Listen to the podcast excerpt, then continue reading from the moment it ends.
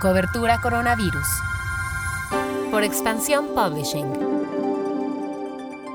Hola, soy Mónica Alfaro y te presento lo que sabemos hasta el momento sobre el coronavirus.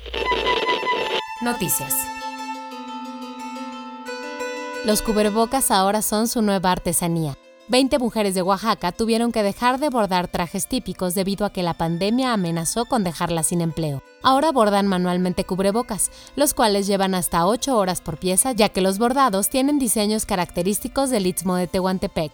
Para hacer el diseño tomaron como base los cubrebocas desechables, pero además recibieron la asesoría de un enfermero amigo para hacerles algunos ajustes de diseño, pero también de funcionalidad. El grupo de mujeres llamado Bellezas Juchitecas recibe pedidos por WhatsApp al número 971 105 71 84.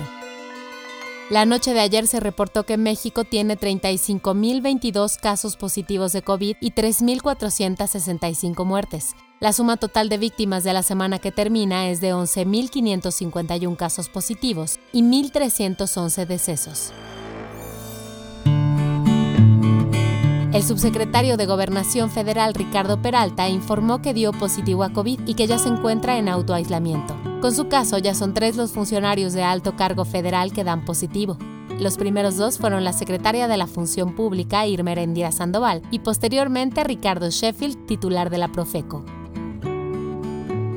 El coordinador de los senadores de Morena, Ricardo Monreal, propuso modificar los artículos 2431 y 2432 del Código Federal para establecer que en caso de que haya una emergencia sanitaria que impida el uso total o parcial de un bien arrendado, se pueda acordar la exención del pago o la reducción del monto que inicialmente se pactó. Pasamos a lo que pasa en el mundo. La aerolínea colombiana Avianca se declaró en bancarrota bajo el capítulo 11 de Estados Unidos, esto después de que sus ventas cayeran 80% tras las suspensiones de vuelos que iniciaron en marzo. De acuerdo con la aerolínea, el proceso tiene la intención de favorecer la continuidad de sus operaciones, preservar empleos y promover la recuperación económica de Colombia y de sus otros mercados clave. En el noreste de China se están registrando nuevos casos de contagio. En la provincia de Shulan este sábado ya se reportaban 11 casos y Wuhan, la ciudad donde se originó la pandemia, registró su primer caso de COVID-19 desde el 28 de abril.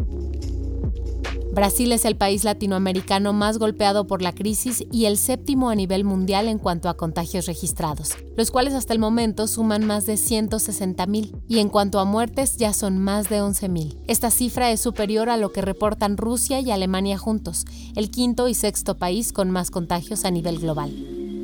En Nueva York, el gobernador Andrew Cuomo informó que tres niños que murieron con COVID también presentaban un extraño síndrome inflamatorio asociado a un choque tóxico y a la enfermedad de Kawasaki. El gobernador Cuomo dijo que los niños dieron positivo pero no presentaban síntomas relacionados con el COVID al momento de ingresar al hospital. Hasta el momento ya son más de 4 millones de contagios detectados en el mundo y más de 280 mil muertes, 80 mil solo en Estados Unidos.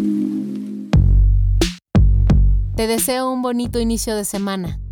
Cuídate, toma todas las precauciones y nos escuchamos mañana.